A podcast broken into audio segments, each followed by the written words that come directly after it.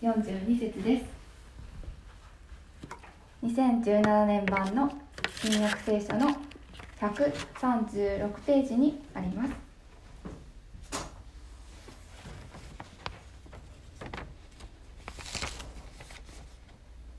ではお読みします。さて一行が進んでいくうちにイエスはある村に入られた。するとマルタという女の人がイエスを家に迎え入れた。彼女にはマリアという姉妹がいたが主の足元に座って主の言葉に聞き入っていた。ところがマルタはいろいろなもてなしのために心が落ち着かず身元に来ていった。主よ私の姉妹が私だけにもてなしをさせているのを何ともお思いにならないのですか？私の手伝いをするようにおっしゃってください。主は答えられた。マルタマルタあなたはいろいろなことを思い患って心を乱しています。しかし大切なことは一つだけです。マリアはその良い方を選びました。それが彼女から取り上げられることはありません。この箇所から「必ずいるもの」と題して斎藤牧師が御言葉の取り次ぎをいたします。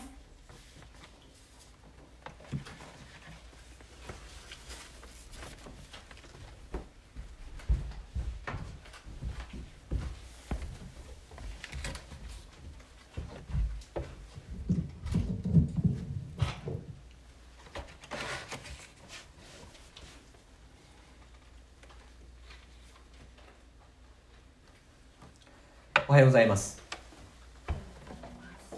先ほどヨナソン先生が、えー、ヨナソン先生がねメッセージするって聞いて何だと思ったかもしれませんが朝もね問い合わせの電話もありました、えー、ギリギリまであの秘密にしといたんですけど、まあ、みんな喜ぶかなと思って、えー、内緒で、えー、ビデオを用意していただきました、分かりましたって返事が来てからその時に3日ほど待ってくださいっていうお返事だったんですね。なんでかなと思いましたがヨンソン先生は3日かけて完全な日本語の原稿を作ってくださったんですね。おそらく辞書を引きながら私たちのために一言一言、えー、完全な言葉にするために時間をかけ身だしなみを整え思いを込めて語ってくださった。録画残りますのでまた聞き直しもできることも嬉しいですよね。さて先ほどヤナソン先生はこの世界には愛が必要だと語ってくださいました。そしてこの世界に愛をもたらすことができる人は神様に愛された人である。すなわち心が満たされた人だけが他の人の必要に使えることができる。ですからまず自分の心が満たされる。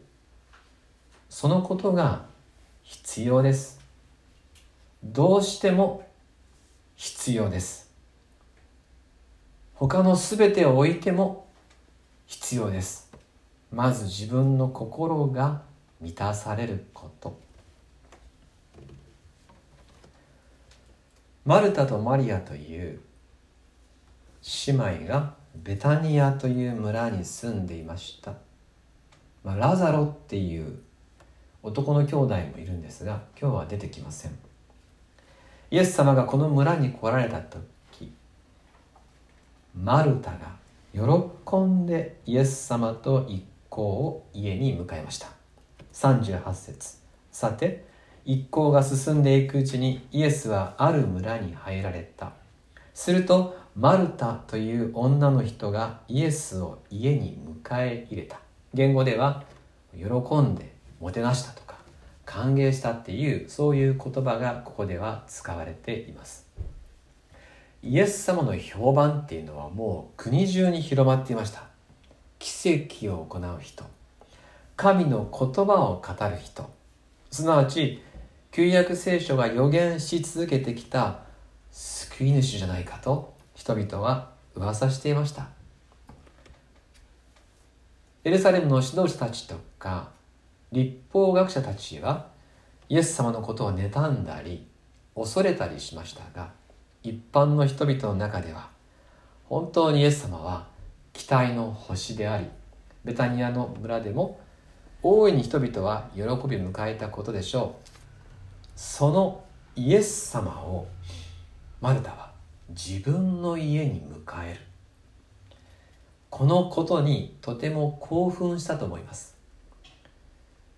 イエス様が自分の家の客となるということはその家の女主人であるマルタもまたそれにふさわしい人物とみなされるということ。彼女は誇らしい気持ちいっぱいだったでしょう。またイエス様を迎えるっていうことはですね漏れなく12人ついてくるんですよね。12人の弟子とあと男女の他の弟子もついてきます。ですからあの多いんですよ一行の人数が。それだけの人たちを迎えることができるっていうのもまたマルタの家はよほどの家であったと思われます。しかしマルタの心は興奮はしているけれども平安ではありませんでした。彼女はそのもてなしのために焦りやら誇らしさもあり同時に不安もありいろんな気持ちが入り乱れ取り乱していた。ですから41節にイエス様おっしゃってますね。主は答えられた。マルタ。マルタ。あなたはいろいろなことを思い煩って心を乱しています。なんでこんなことになってしまったんでしょうか。イエス様が来られているのに。マリアはイエス様を家にお迎えできたのに結果的にはいろいろなことを思い煩い心を乱してしまいました。なぜか。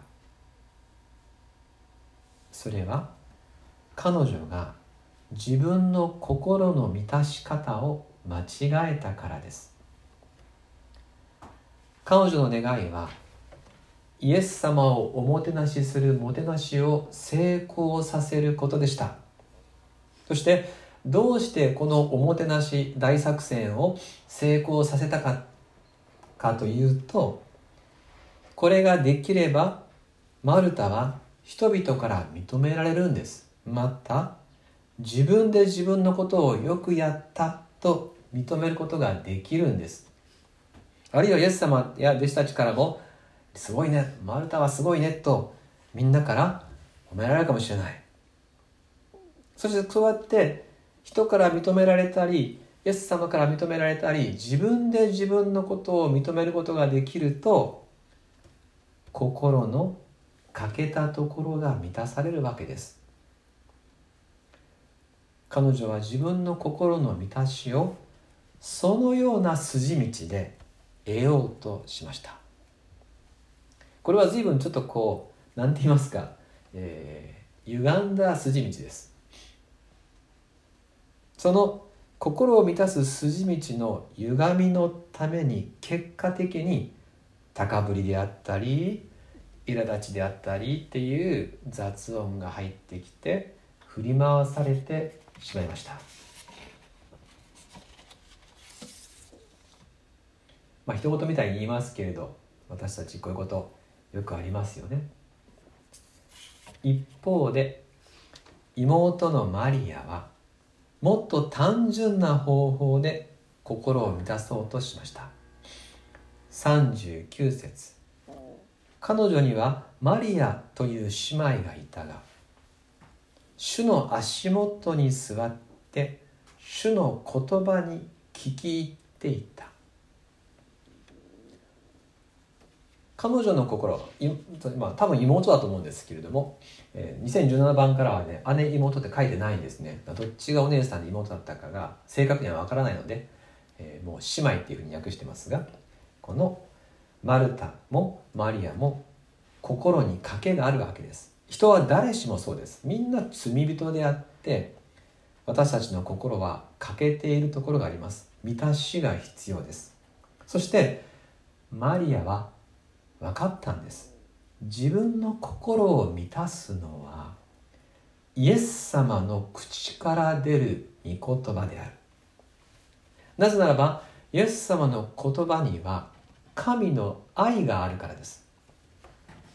神の言葉こそ彼女の心を満たすものでした。神の愛こそ彼女が本当に喜びを感じることでした。彼女は接待に追われているマルタを手伝わなかったのではなく手伝えなかったんです。イエス様の言葉を一言も聞き漏らしたくなかった。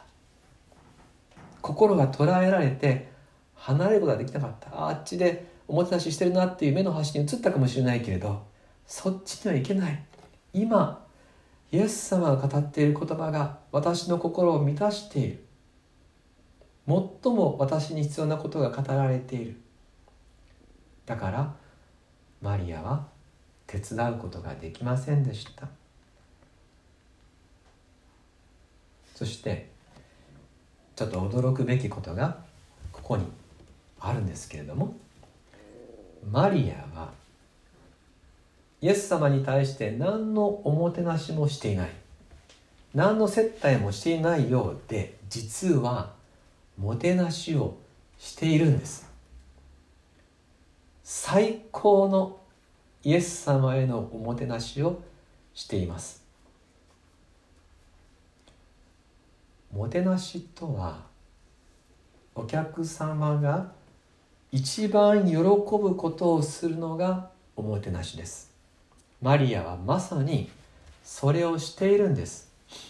イエス様が願われていることは御言葉が届くこと愛が届くことだったからです。ですからマリアはイエス様が一番喜ぶことを今まさにしているんですね。間接的な方法ではなく歪んだやり方でもなくマリアは自分の心の賭けを満たしていただくために直接イエス様に対して心を開きその言葉に聞き入りました。そしてイエス様もそれを喜びました。ですからイエス様とマリアは互いにもてなし合っているんです。互いに愛し合っているんです。お互いのことを喜んでいるんです。一方でマルタは大失敗をしてしまいます。40節。ところがマルタはいろいろなもてなしのために心が落ち着かず身元に来ていった「主よ私の姉妹が私だけにもてなしをさせているのを何ともお思いにならないのですか？私の手伝いをするようにおっしゃってください。なんとなななんともてなす相手であるイエス様に苛立ちをぶつけてしまったんです。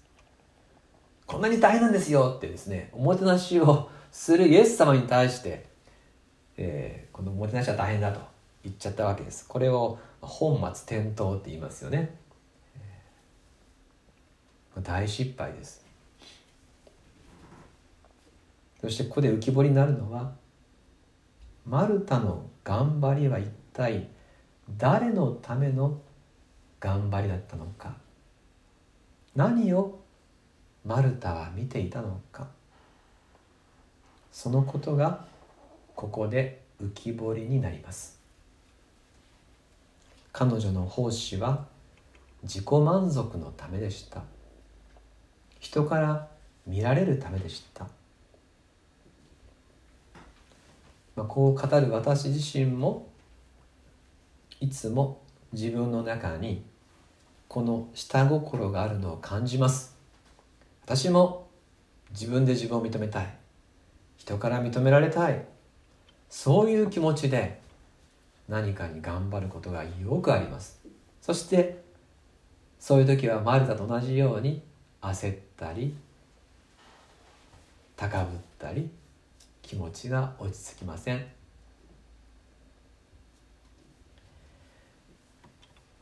マルタはイライラしていて気づかないでいますがイエス様の本当に願われていること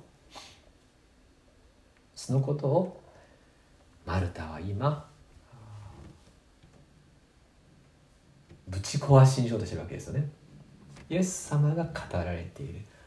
マリアが聞いているそれをマルタは邪魔したんです。幸せな空気は一瞬で冷めてしまったでしょう。そしてマリアはとても気まずい思いになったでしょう。こうしてマルタは正しいやり方で心を満たそうとしませんでしたし結果的には失敗をしました。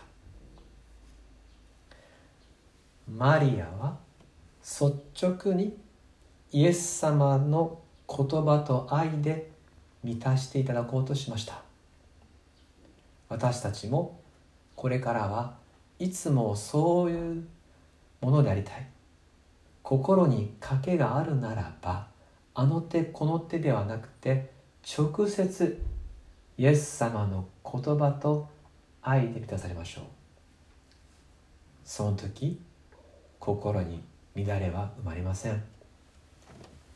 マリアはイエス様ご自身を求めました。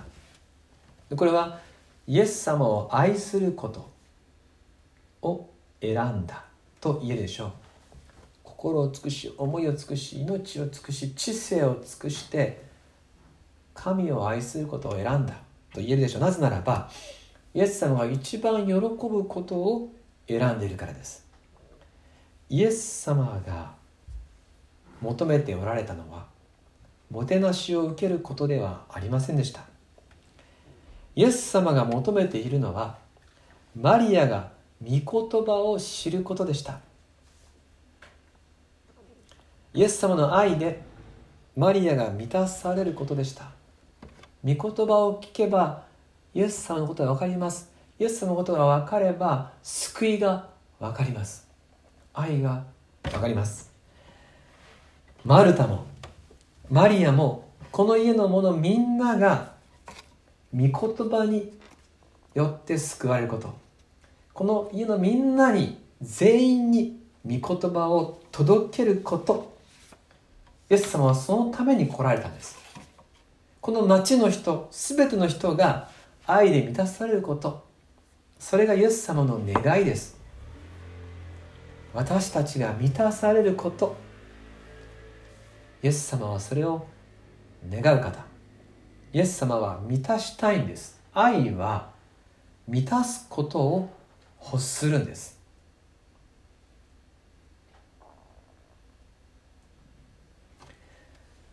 だからこそ私たちのイエス様は私たちを滅びから救うために十字架にかかってくださいました。私たちを命で満たすために復活してくださいました。私たちを愛で満たし続けるために精霊によって今も私と共にいてくださいます。愛は満たすことを欲する。愛は満たすことを欲する。イエス様は私たちを満たしたい。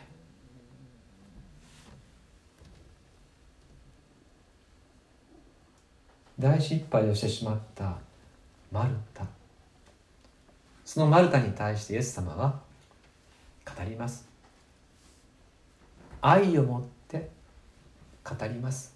イエス様はマルタもやっぱり愛されている。41節主は答えられたマルタ。マルタ。あなたはいろいろなことを思い煩って心を乱しています。しかし必要なことは一つだけです。マリアはその良い方を選びました。それが彼女から取り上げられることはありません。本末転倒な行動になってしまったマルタ。みんなを気まずい思いにさせてしまったマルタ。マリアの大切な御言葉の時間を妨げたマルタ。でもイエス様はそのマルタをやっぱり愛されます。それがマルタ。マルタと二度名前を呼ばれる語り口に現れているように思います。マルタ？マルタ。いろんなことを思い煩わなくていいよ。心を乱さなくていいよ。あなた方がなすべき仕事の第一は愛を受けることです。御言葉に心を開くことです。私に直接求めなさい。私の言葉を受け止めなさい。そうやって満たされたら次になすべきことがわかるから。そうすれば思い煩うこともなくなるよ。心を乱すこともなくなるよと。どんな状況の中でも正しい決断ができる。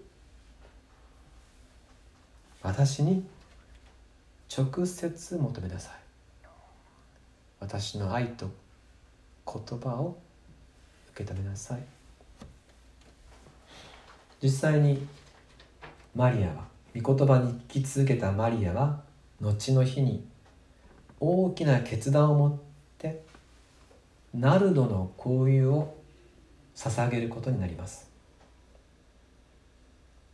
マリアは満たされた心の中で自分が何をすべきかを知り人から何と言われようと確信と平安を持って主に自分自身を捧げていきました。必要なことは一つだけ。必須項目は一つだけ。御言葉を聞くことです。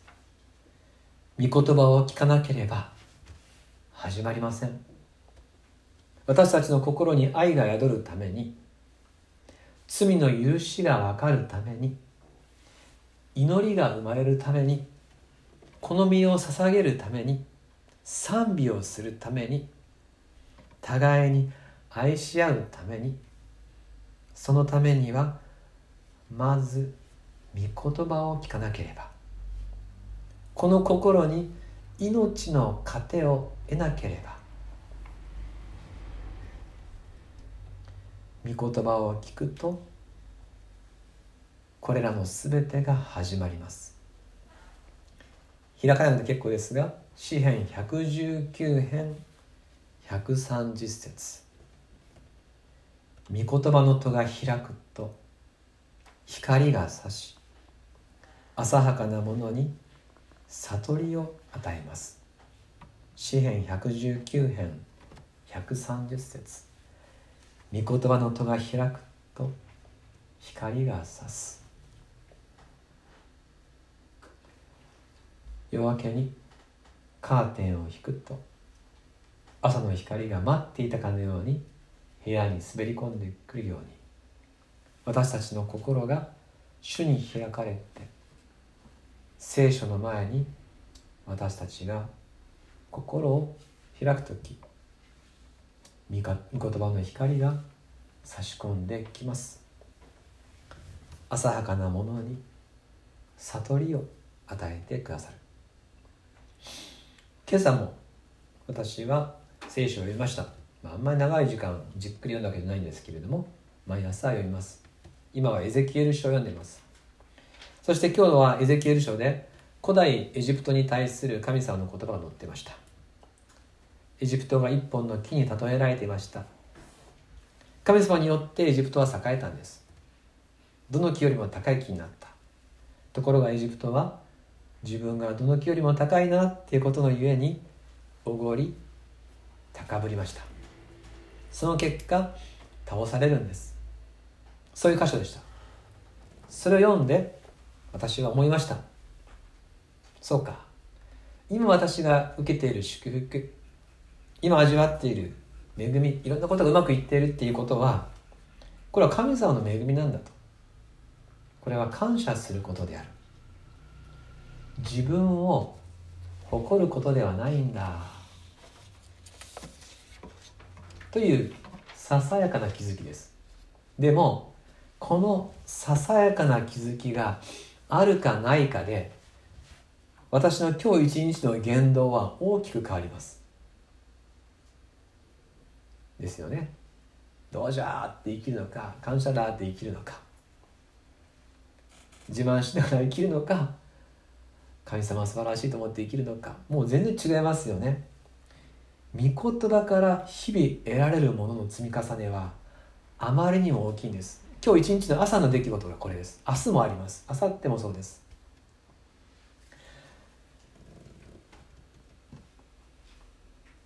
イエス様はマリアが御言葉に聞くという必須のことを選んだといった上でそれが彼女から取り上げられることはありません。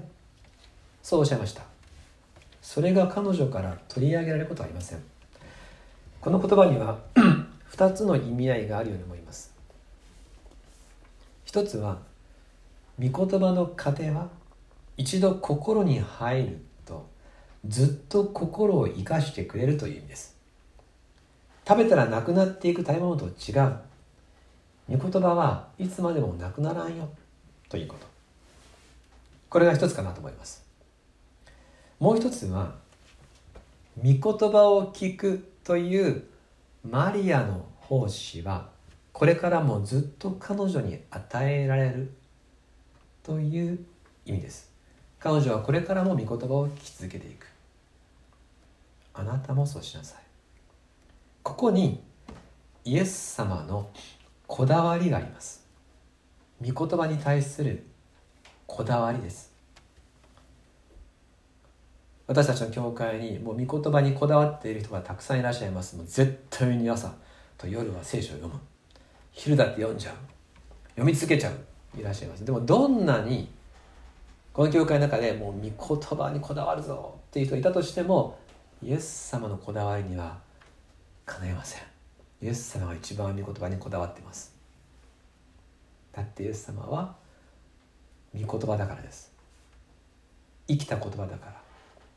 言葉が人となられた方だからです。42節。ちょっと一緒にやりましょうか。42節。3はい。しかし必要なことは一つだけです。マリアはその良い方を選びました。それが彼女から取り上げられることはありませんマルタはここでイエス様から優先順位を教わりました。イエス様の気持ちを知りました。そして言われた通りに御言葉を聞くこと御言葉に聞くことを一層大切にする人になったでしょう。そして今度からは高ぶりだったり苛立ちだったりそういう振り回されることのないおもてなしをする人になったでしょう。このマルタはヨハネの福音書の12章にもう一回出てきます。でそこは先ほどお伝えしました通りマリアがナルドの行為を注ぐドラマチックなシーンです。しかしそのヨハネの福音書12章のなるほどこういうの出来事の時にヨハネはそこにマルタもいたことをきちんと書いています。でそこでマルタ何したかって言いますと彼女やっぱり食卓のもてなしをしています。静かにただ忠実に彼女のやり方で使えています。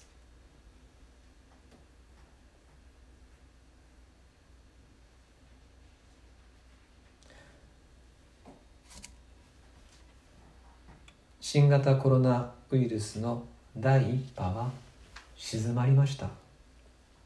まもなくこの街道に帰ってくる日も近いように思います。そしてこの期間が宣教が進んだ期間であることは間違いありません。あれはどうなんだろうこれは大丈夫なんだろうかといろいろなことを思い煩いましたがまた心が乱れそうになりましたけれど結局御言葉が確かでした。主が守ると言われたら守られる。私たちは本当に守られた。そればかりか教会の宣教の働きはこの期間確実に進みました。しかしどんな働きの充実よりもイエス様が願っておられることがある。ウイルスがあろうがウイルスがなかろうがイエス様が必ずいるものとして今日示してくださっていること。それは御言葉に聞く生活です。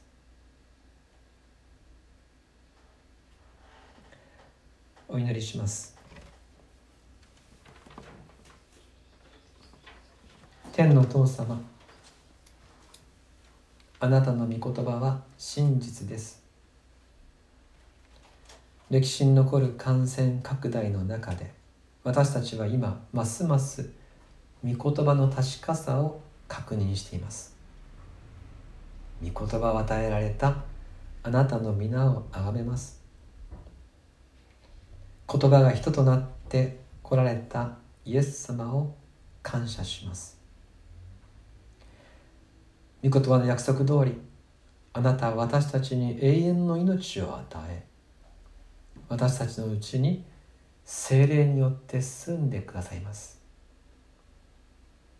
どうかどうしても必要なこととしてあなたの御言葉に聞き入るものであらせてください。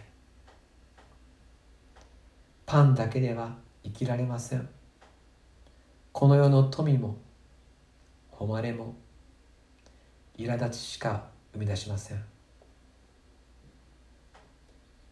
あなたとあなたの言葉で満たされてあなたとあなたの言葉に夢中になって